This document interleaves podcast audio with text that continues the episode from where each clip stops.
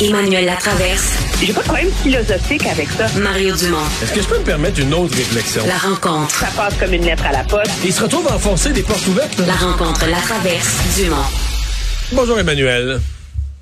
Bonjour. Alors, la Banque du Canada, comme prévu ce matin, a haussé son, ton d'es- son taux d'escompte, un demi-point, le taux directeur que certains avaient vu monter jusqu'à 0,75, donc trois quarts de point. voilà.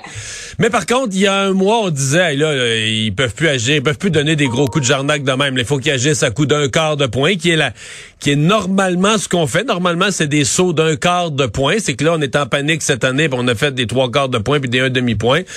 Euh, tout ça pendant que le politique s'en est mêlé un peu ces derniers jours? Oui, et c'est le fait que la politique s'en est mêlée depuis les derniers jours qui jette un doute sur la décision euh, de la Banque du Canada. Tu sais, quand on dit que c'est une institution qui doit être insularisée contre le politique, puis fait intéressant, c'est que moi, j'ai entendu en coulisses, je te le jure, des gens qui disent, ben, c'est ça. Tiff Macklem, le président de la, euh, de la Banque centrale, s'est laissé intimider par la classe politique qui gueule parce que d'intérêt. Et non seulement on a montré du doigt la sortie de Jack Meeting dans les derniers jours, mais surtout, et c'est ça qui rend l'histoire intéressante, les discours, tu sais, la semaine dernière, rappelle-toi, tout le monde a dit, mon Dieu, qu'est-ce qui est arrivé que tout d'un coup, Christian Freeland, sur toutes les tribunes, à chaque jour, fait un discours en disant, attention, récession, ça va être dur, c'est horrible, les taux d'intérêt, on va être obligé de faire des choix, c'est effrayant, c'est effrayant. Mais plusieurs ont vu ça comme une forme de pression politique de la part du gouvernement de faire ce genre de sortie-là euh, une semaine à peine avant euh, la décision de la Banque centrale. Écoute, faudrait être dans la tête du gouverneur de la Banque centrale pour donner réponse à cette question-là. Mais c'est certain que ça jette un doute maintenant Ouais. au Canada, dans le monde des affaires en particulier, sur sa crédibilité comme gestionnaire de la banque à terme, justement parce qu'alors que lui-même et son institution avaient télégraphié que l'augmentation serait de 0,75 Puis là, on les a vus reculer. Moi, je, je fais le, j'ose faire le pari et m'en remettre à l'idée qu'un conseil des gouverneurs de la banque qui se sont assis, qui voient l'impact et qui préfèrent prendre un peu plus de temps, puis que là, les, les gros coûts à un moment donné, c'est un impact trop grave, puis l'espoir qu'en allant Ouais. moins Mais- vite, on va limiter les impacts d'une récession, mais le débat, il est, est là et il existe. Ouais.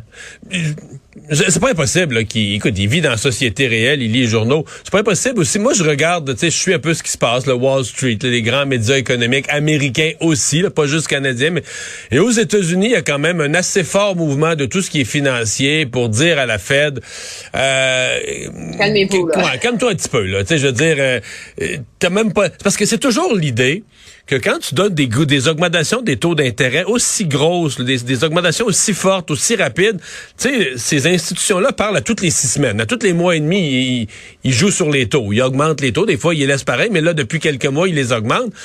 En six semaines, là, t'as même pas le temps de me, t'as même pas le temps que ta hausse de taux d'intérêt rentre dans l'économie en termes réels, qu'elle soit vécue, qu'elle soit vécue par les citoyens et les entreprises, que Statistique Canada mesure l'effet, puis que toi, tu as une rétroaction pour dire, OK, là, on a fait ça, ça a donné ça. C'est que tu vas tellement vite que, OK, t'es augmentes, t'es augmentes, t'es augmentes, sans mesurer l'effet de, la fois d'avant. Donc, à un moment donné, tu peux passer tout droit puis dire, OK, j'ai augmenté, j'ai brisé l'économie, j'ai brisé le marché immobilier. Et, et c'est là, là, que je vois aux États-Unis, là, on n'est plus dans les trois quarts de point. On a dit à la Fed, ben, je, je peux pas anticiper ce que la Fed va faire. Là. Euh, ils sont toujours une couple de semaines après le Canada. Mais en tout cas, l'impression générale, c'est que c'est un peu calme-toi. Il y a peut-être ça aussi. Tu sais, les gens de la Banque du Canada regardent ce qui se passe aux États-Unis. là. Oui, c'est ça. Tout le monde regarde ce qui se passe ailleurs. Le but, c'est de minimiser euh, l'impact. C'est la- ce qui est intéressant, c'est que M. Macklem, qui a quand même l'habitude de télégraphier ce qui s'en vient, euh, a dit il va en avoir d'autres. Donc, la présomption, c'est qu'ils vont continuer à augmenter les, les taux, probablement, possiblement jusqu'en mars prochain. là. Donc, on n'est pas Et- sorti de ça, mais qu'on veut y aller plus lentement. Il ne ferme pas la porte à possiblement y aller avec seulement un quart de point au mois de décembre. Ça va être un quart de point ou un, de, un demi-point. Ce qui est intéressant, par ailleurs, c'est tout le débat sur la récession. Est-ce qu'on se dirige vers une récession Ah. ou pas? Et là, en vrai, non, mais regarde, tu vas adorer la réponse. OK? en vrai banquier, qui veut pas comme, tu sais, s'il dit oui, on va avoir une récession, l'impact sur les marchés. Il la provoque. Il la provoque. Alors, il est dans une position difficile. Il dit nos évaluations, c'est que pour le dernier trimestre, là, donc euh, de 2022, et les deux premiers de, euh, de 2023, donc jusqu'en juin prochain, la croissance Canada va être autour de zéro. Donc, on va avoir mis les freins à l'économie. Mais il dit, est-ce qu'on va être autour de zéro juste en haut de zéro dans le positif ou on va être autour de zéro juste en dessous de zéro dans le négatif? Euh, si on est deux mois, deux trimestres de suite dans le négatif, ben là, c'est là qu'on a une récession. Mais Ouais. ce que ça nous dit, ça, cependant, c'est que l'analyse globale de la Banque du Canada, puis bon, ils se sont trompés dans la dernière année et demie, là, alors, c'est que on parle d'une récession, mais c'est pas une récession comme ce qu'on a vécu en 2008, là. On s'attend pas à un Non, crash de C'est pas une l'économie. crise financière, tout s'effondre, c'est C'est pas une crise financière et que on espère surtout que parce qu'on est en pénurie de main-d'œuvre, ben le fait c'est pas tant qu'il y ait des pertes d'emplois massives qu'il y ait moins de pénurie de main-d'œuvre, tu comprends-tu? Et que ça, ça permet Ouais. de, de modérer l'impact humain d'une récession. Euh, c'est un gros pari Ouais. qui s'empêche pas, par exemple, et puis là-dessus, le NPD a raison de demander au gouvernement de, de se grouiller avec une réforme Ouais. de l'assurance-emploi. tu sais. Emmanuel, en, en deux minutes, on n'a plus beaucoup de temps, mais cette histoire-là, ça, ça soulève beaucoup de questions chez les gens d'une de femmes avec ses enfants qui étaient partis combattre avec le groupe armé État islamique, là, qui s'était radicalisé, puis qui était sûr, qui avait vu la lumière, qu'il fallait aller combattre avec ces gens-là. Et là, qu'on ramène de Syrie, euh, le Canada avait dit un point, non, celles qui sont parties, on les ramènera pas. Là, on est un peu mal pris parce que là, ben, d'abord, toute cette guerre-là, tout ça est fini. On la ramène de Syrie avec des, enfants. eus. canadiens. Ben oui, c'est ça, avec des enfants. euh, et le, le problème, ces gens-là, qui, ces étrangers-là qui sont allés combattre avec l'État islamique sont maintenant tous dans un espèce de camp de détention slash réfugiés où les conditions sont absolument horribles. Ok, Selon les Nations Unies, ça frôle la torture. Là. Euh, en termes d'insalubrité, en termes de dangerosité. Et presque la majorité des pays se sont mis petit à petit à rapatrier ces gens-là parce que ce sont des citoyens, donc ils ont un droit de retour. On a beau trouver que, que ce sont des terroristes, que ce sont des fous qui n'auraient pas dû y aller, qui méritent ce qui leur arrive, ils ont le droit de rentrer dans leur pays. Le Canada, ça fait quatre ans que ça que ça piétine cette histoire-là.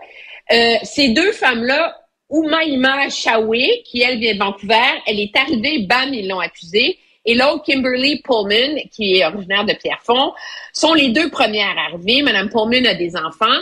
Mais là, le débat que ça soulève, c'est de dire au Canada, OK, maintenant que vous en avez rapatrié deux, vous faites quoi avec les 40 autres qui sont là-bas?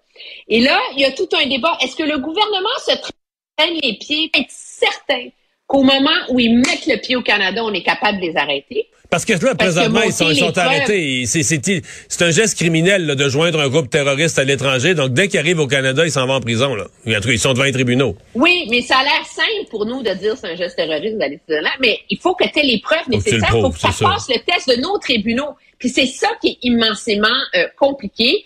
Mais là, maintenant. Ouais, parce qu'on n'avait pas deux là-bas pour prendre. On n'avait pas d'enquêteurs là-bas pour prendre des photos de chacune de leurs actions. Là.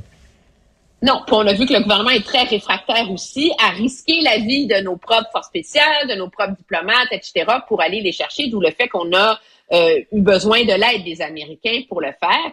Mais alors, on, résistait pendant quatre ans, et maintenant, il y en a deux qui sont rentrés. Il y a 40 autres familles parmi lesquelles il y a beaucoup d'enfants aussi. C'est dangereux de les laisser, ces enfants-là, grandir dans ce milieu-là. C'est quand même pas de leur faute à ces enfants-là qui sont nés là. Et donc, moi, je peux te, te prédire que la pression va s'accentuer monumentalement sur le dos du Canada, parce que c'est sans compter que là, il y a le précédent, ces deux femmes-là qui sont rentrées, mais que les Nations Unies commencent à mettre Ouais. de la sérieuse pression sur le gouvernement can- canadien en leur reprochant de manquer à leurs obligations internationales. Emmanuel, merci. Au revoir. Au revoir.